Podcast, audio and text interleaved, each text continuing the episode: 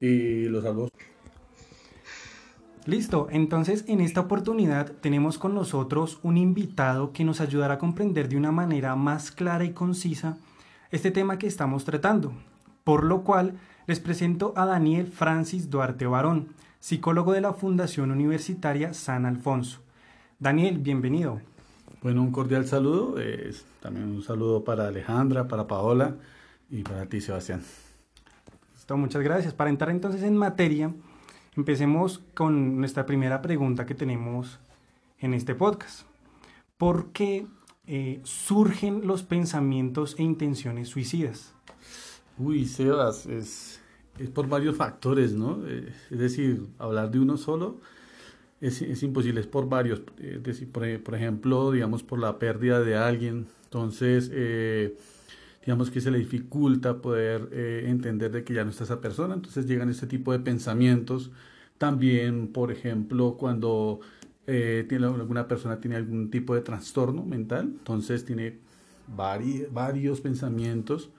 Eh, en el caso cuando hay personas que sufren de bullying, entonces vienen los pensamientos que yo no sirvo para nada, porque me pasa esto a mí, que eso es porque me sucede esto. Entonces hay variedad, dependiendo del caso de la persona. Eh, y cuando hablamos de trastornos mentales, ¿qué, ¿qué, tipo de trastornos son los que, los que conllevan estas, a, esta, a estas intenciones? Bueno, uno de los que más se, es más marcado es la depresión. ¿sí? Hay, hay, hay algo otros como la esquizofrenia, pero el que es más marcado es la, la depresión. Eh, estas son las que incluso esto eh, son los que más tienen pensamientos suicidas, pero a la misma vez la acción, es decir, lo, lo, ejecutan.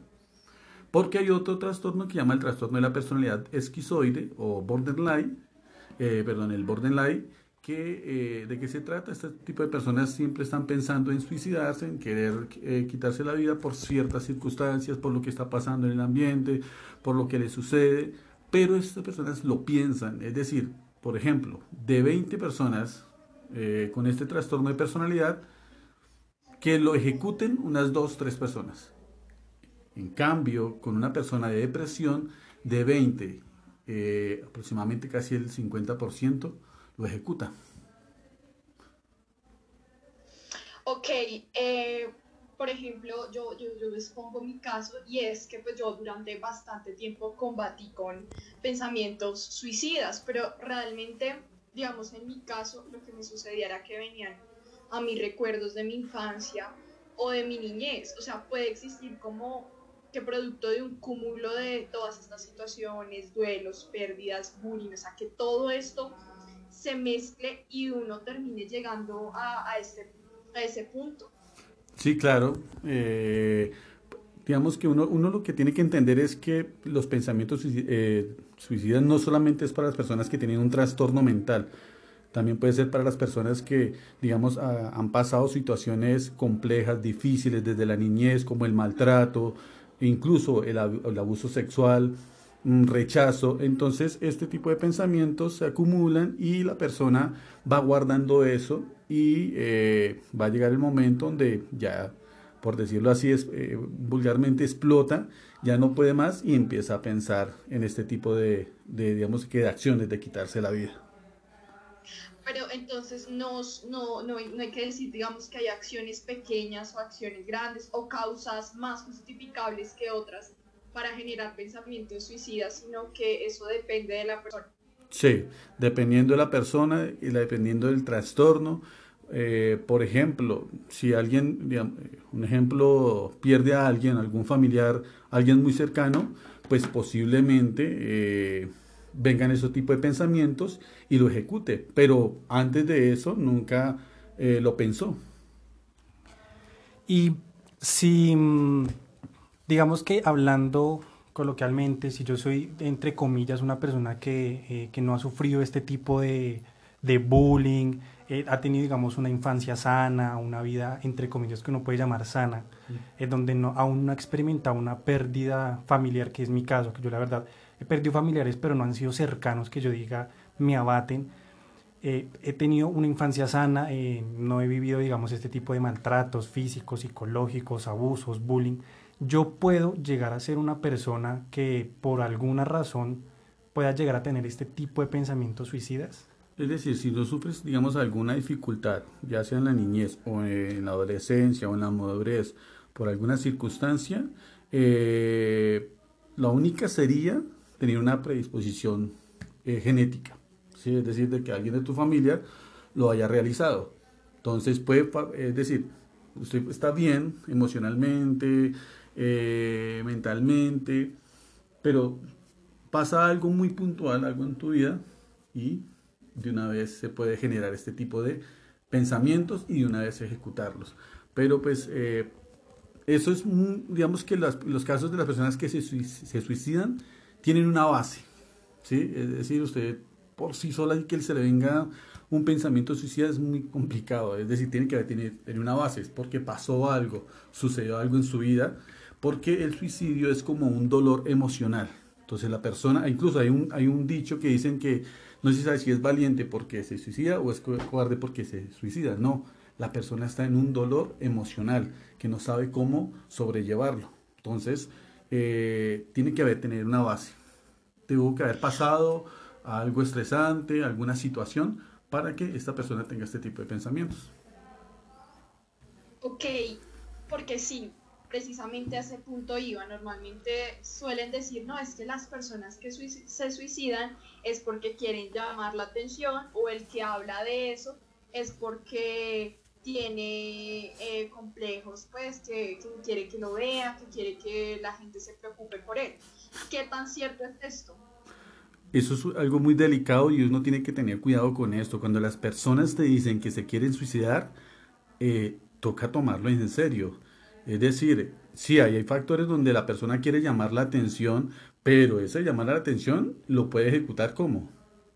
Eso se llama un tipo de suicida, eh, se me olvidó en este momento, que es egoísta, que es decir, mirarlo desde el punto de vista de cómo yo hago daño a la otra persona porque no me puso atención, porque, eh, mm, qué sé yo, no soy el primero en su vida, entonces... Es como lo que pasa en las relaciones emocionales, cuando como la, pareja, eh, como en, cierto tipo de amenaza, le dice a su, a su pareja emocional de que si me dejas me voy a matar, me suicido, ¿sí? Y, puede ser que lo... Por eso es que ese tema tiene que uno tomarlo con mucha delicadeza. Si alguien le, expresa a uno este tipo de pensamientos o de acciones, uno tiene que también tomar una acción, es llamar a alguien, eh, en este caso ya sea el núcleo familiar, para avisarle, porque, ¿qué sucede? Eh, lo que decía Alejandra, veces creemos, nada, eso es que eso es pura mentira. Resulta que muchas veces creemos eso y terminan ejecutando la acción. Y entonces yo, ¿cómo puedo llegar? Ejemplo, a mí en algún momento me pasó que mm, en cierta situación mi pareja me amenazó con literal quitarse la vida. Ella eh, estábamos tuvimos una pequeña discusión en una avenida y ella se botó al carril de los carros. Gracias a Dios, por suerte, no le pasó absolutamente nada, pero eh, digamos que yo, ¿cómo puedo llegar a entrar ahí? Porque lo digo y es como, bueno, yo termino aún cargándome, eh, también como con, la, con, con, lo que tiene esa otra persona, ¿no? Como de que me dice como, si yo en, en ejemplo, si, si en mi caso, digamos un ejemplo de que quiero terminar a esa persona y esa persona me dice, yo me mato, yo me suicidio si tú me dejas, yo como, como pareja, como persona, ¿cómo debo actuar frente a eso? O sea, ¿de verdad tengo que estar ahí pegado a esa relación porque me amenaza? ¿O, cómo sería la mejor manera de tratarlo? Bueno, ahí lo importante es que eh, en el caso si, si, tú no quieres a la persona, eh, terminarle y si tiene este tipo de pensamientos, lo que puedes hacer es comunicárselo a la familia comunicarle a la familia que eh, te ha comentado esto, que ha tenido que amenaza con, con manipulación de quitarse la vida si no sigue conmigo. Entonces, en este caso, es importante eh, comunicarlo a la familia.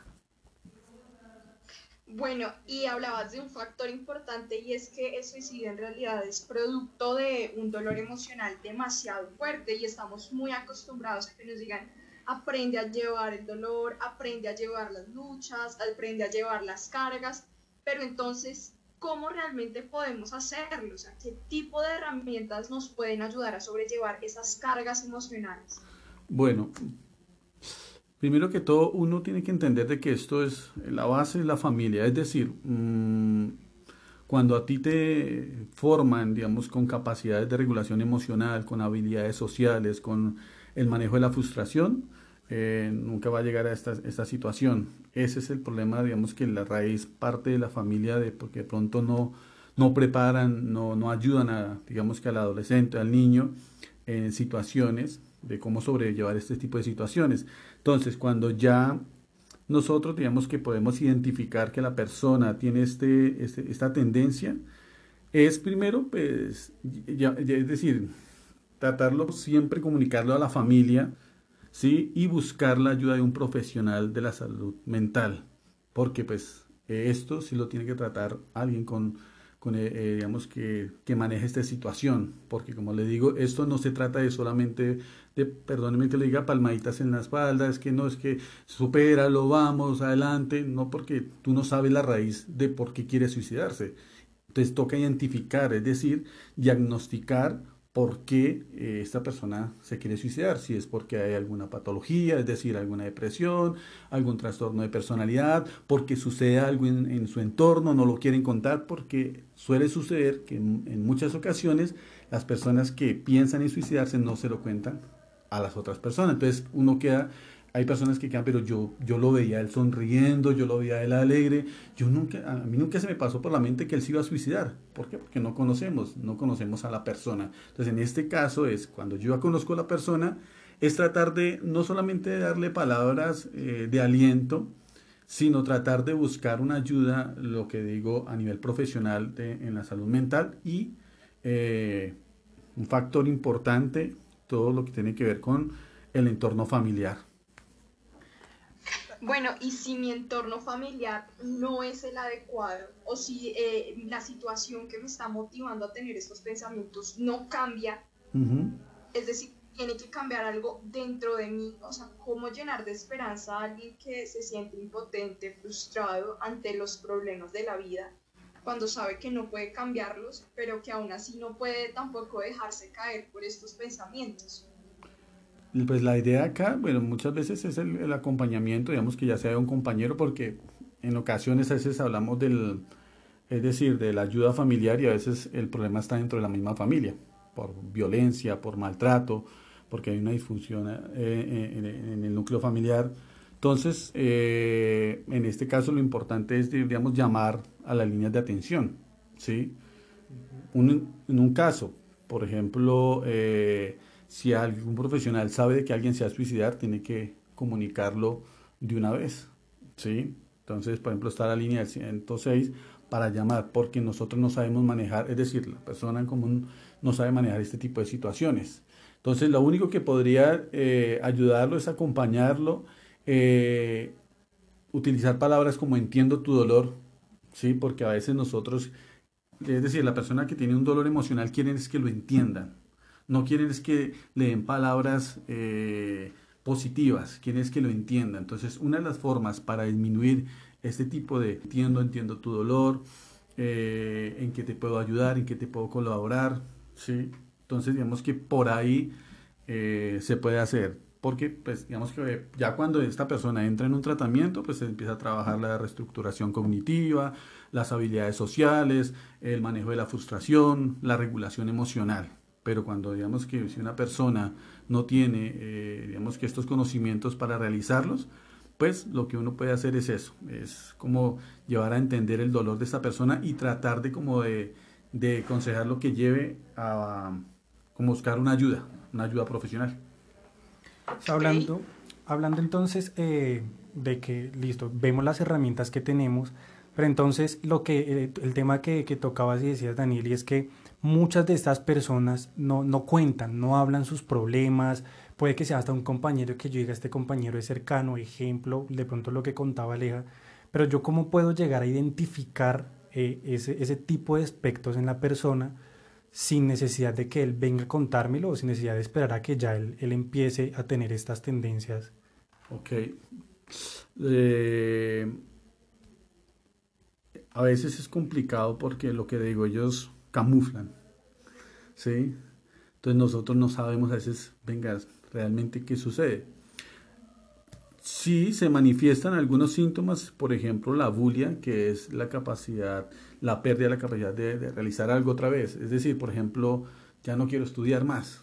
Por ejemplo, en el caso del ámbito universitario, como que la persona ya pierde eh, la voluntad de realizar las, las eh, anedonia, que es la, facultad de, es decir, como de mm, sentir placer por lo que antes realizaba. Entonces, si usted, por ejemplo, antes veía que a su compañero le gustaba, qué sé yo, salir a tomarse un tinto o ir al parque, pero ya no. La persona ya no, eh, ya no hay como que esa, esa comunicación, como que ya se la pasa solo, ¿sí? O se lo ve como que pensando, estar eh, comúnmente, vulgarmente, como le dicen, elevado. Son síntomas de que la persona está pasando por algún dolor no es que lo identifiquemos es que ya esta persona se va a suicidar. Tiene un síntoma de que le está sucediendo algo, ¿sí? El bajo rendimiento, eh, digamos académico. Ya no, ya, no saca las mismas notas, eh, ya no asiste a clase, el comportamiento en, el humor emocional. Bueno, y, creo que es muy importante entonces que también entre, entre la misma comunidad nos ayudemos, entre los mismos amigos, preocupándonos genuinamente por el otro, pero entonces, ¿cómo llegamos a, a sentir ese dolor del otro? ¿Cómo podemos comernos un pedazo de su dolor? ¿Cómo podemos vivir esto de su mano? Obviamente entendiendo que, que su carga emocional es suya, pero me refiero a ser empáticos con la situación. Ok, para tú ser empático en una situación de esta tienes que conocer el contexto. ¿Me hago entender? Es decir, tienes que saber por qué él está sintiendo este dolor. Porque si de pronto nosotros mm, queremos ayudarle, pero no sé cuál es la, raíz, ¿sí? no sé cuál es el problema en sí, eh, eh, digamos que de fondo, entonces yo tengo que comprenderlo, tengo que llevar a eso. Para poder tener una empatía, yo tengo que entender de que, por qué es el dolor. Que si está pasando por una depresión, que si está pasando por alguna otra situación, la pérdida de, algún familiar o de una relación, ¿sí? Entonces, ahí es la empatía que significa, comprendo tu dolor. No lo siento porque tú no sientes el dolor de, esta persona. Recordemos que incluso cuando hay una pérdida de alguien, eh, está pasando por una etapa de duelo, cuando no solamente duelo es con la muerte de alguien, sino, es decir, la ruptura de una relación. Entonces, lo que yo tengo que buscar es por qué esta persona se siente así, ¿sí? Que a veces es muy complicado porque a veces la persona no, no, no te cuenta. Entonces, ¿qué es lo que te toca a ti? Como buen compañero, estar ahí, estar pendiente, estar muy pendiente del tipo de, de, acciones que realiza, tratar de, por ejemplo, mm, no sé, realizar muchas actividades, pero lo que digo, pero si la persona tiene anedonia, pues difícilmente va a querer disfrutar de esta situación. Entonces lo que digo eh, es como tratar de de entre la misma eh, red de apoyo que son los amigos, es decir, venga, busquemos una ayuda en un profesional, ¿sí? Porque eh, no solamente, digamos, desde la empatía, claro, yo siento, pero, pues, yo siento el dolor, pero en el caso tuyo no, no vas a pensar en suicidarte, el otro sí quiere que suicidarse, sí. Entonces, está bien la empatía, pero a la misma vez, como el apoyo es decirle, venga, busquemos una ayuda profesional para este problema o esta dificultad que presentas. Sabemos que una de las causas en el mundo actual del suicidio es quizás el, eh, la inmediatez en la que vivimos y la poca tolerancia a la frustración que vivimos hoy en día los jóvenes, que sí, como esta poca tolerancia que aún en, en el ámbito académico, que aún vemos eh, noticias de, de niños de, desde muy chiquiticos que, que porque pierden una materia se escapan de la casa, hacen quién sabe cuántas cosas. Entonces, con nosotros, aún como jóvenes, ¿cómo podemos lidiar con, esta situación? Bueno, mm, algo que a mí me parecería excelente que, que colocaran en las universidades, no como materia, pero sí eh, anclada allí, todo lo que tiene que ver con la parte de la inteligencia emocional, ¿sí? ¿Qué es la inteligencia emocional? A veces nosotros confundimos el término inteligencia emocional. Cuando te hablan de inteligencia emocional, se te viene a la mente que alegre, contento. Eso no es inteligencia emocional. Inteligencia emocional es que si tú estás triste, tienes la capacidad de manejar esa tristeza, ¿sí? De la capacidad, de la resiliencia, eh, la capacidad, pero pues no hay, un, decir, no hay una institución que nos ayude a eso, a manejar eso. Ese es el problema, ¿no?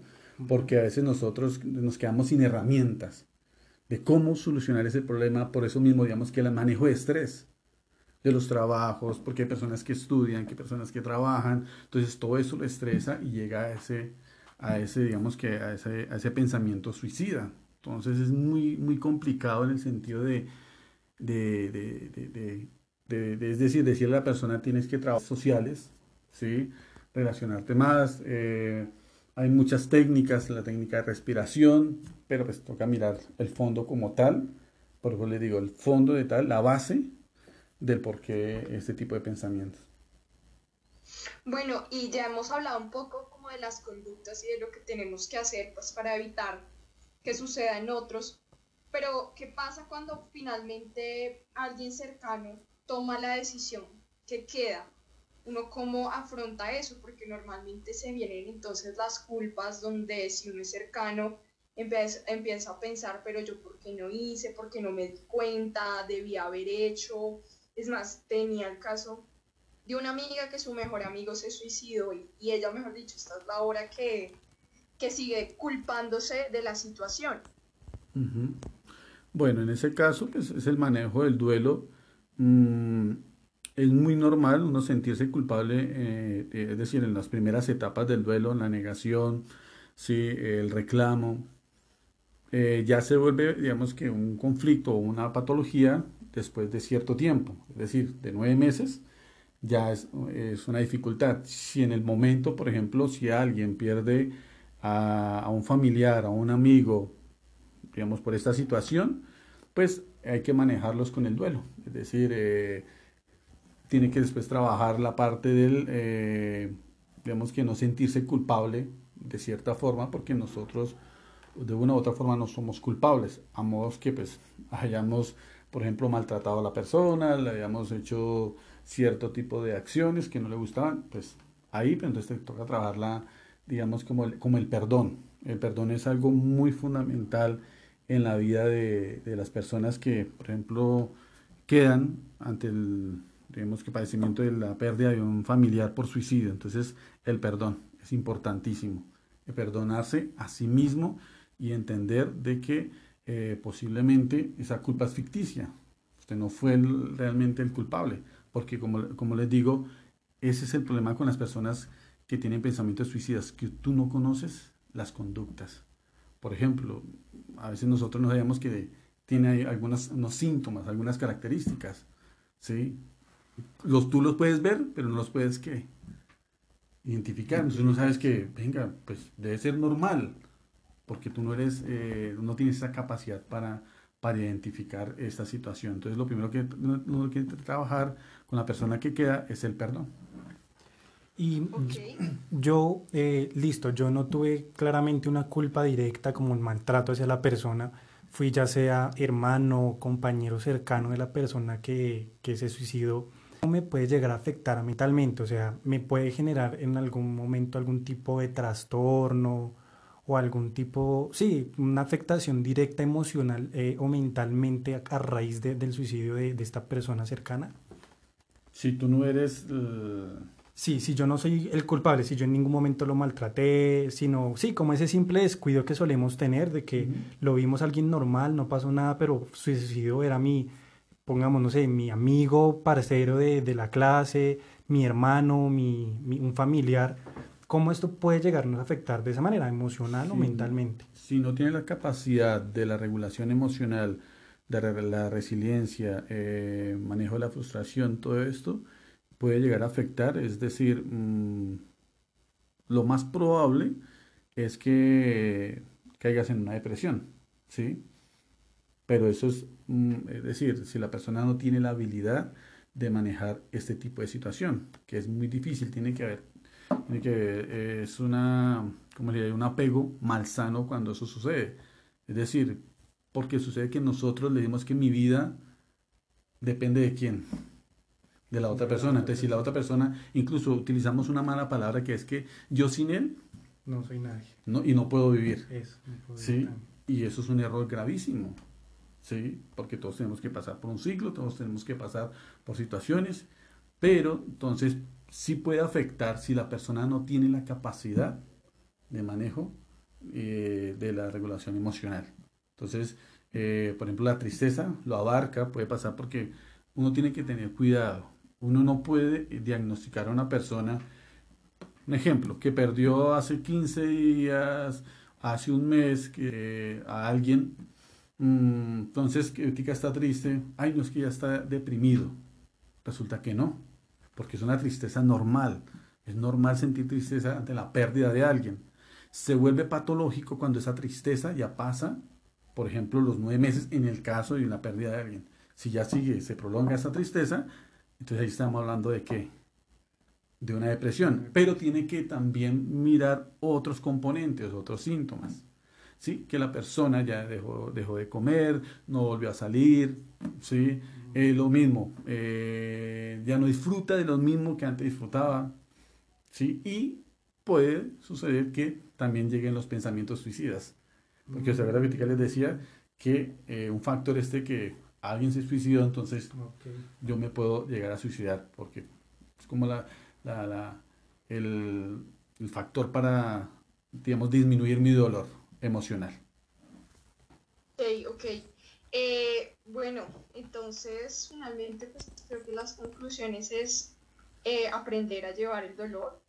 Nos has dado pues esas herramientas para identificar quién, quién, quién quién puede ser una posible persona que engendre estos pensamientos suicidas, pero finalmente yo quiero preguntar, y es, eh, ¿nosotros podemos tener control de la depresión o de, o de lo que viene antes de, o realmente es algo que se sale del control humano? Es decir, si yo no busco redes de apoyo, posiblemente no pueda manejar esta situación. Hay personas que dicen, ah, esto yo lo manejo, y resulta que no lo pueden manejar. Entonces, por eso que importante es tratar de buscar ayuda, familiar, amigos, compañeros, no tratar de llevar muchas veces este dolor porque posiblemente no tengan las capacidades.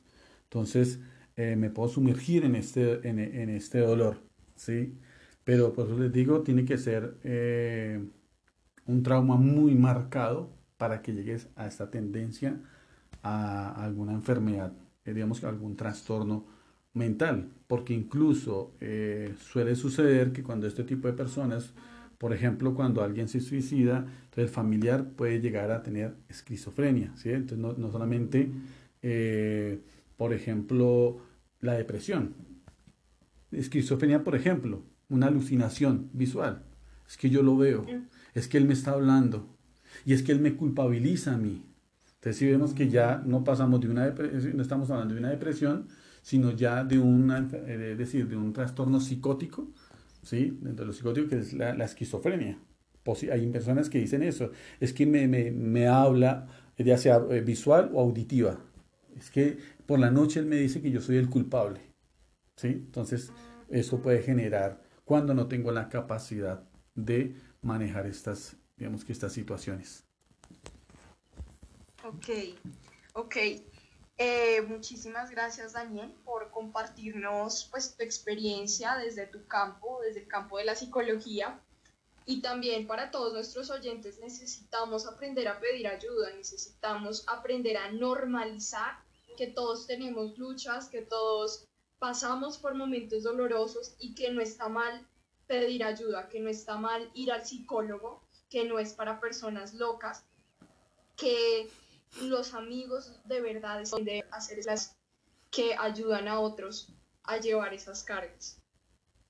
Así es. Y bueno, ya eh, uh, dando una, una aplicación, eh, también es importante, digamos, que en el caso, es decir, identificar en qué punto está la persona, porque se, eh, digamos, tiene esta tendencia de, de pensamiento suicida, ¿no? Pues digo, porque perdió a alguien, ejemplo puntual, porque digamos que Mm, sufre bullying en el colegio. Entonces, ahí, ¿qué vamos a tratar?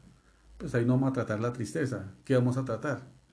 Los autos. ¿Cuáles son los autos? La autoimagen, ¿sí? el autoconcepto.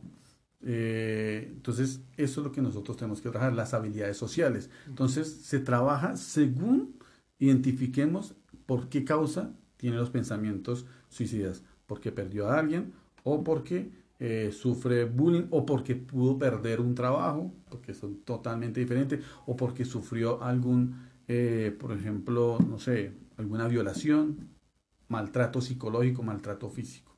Entonces le toca a uno eh, identificar para poder, en ese caso, ya ayudar a la persona.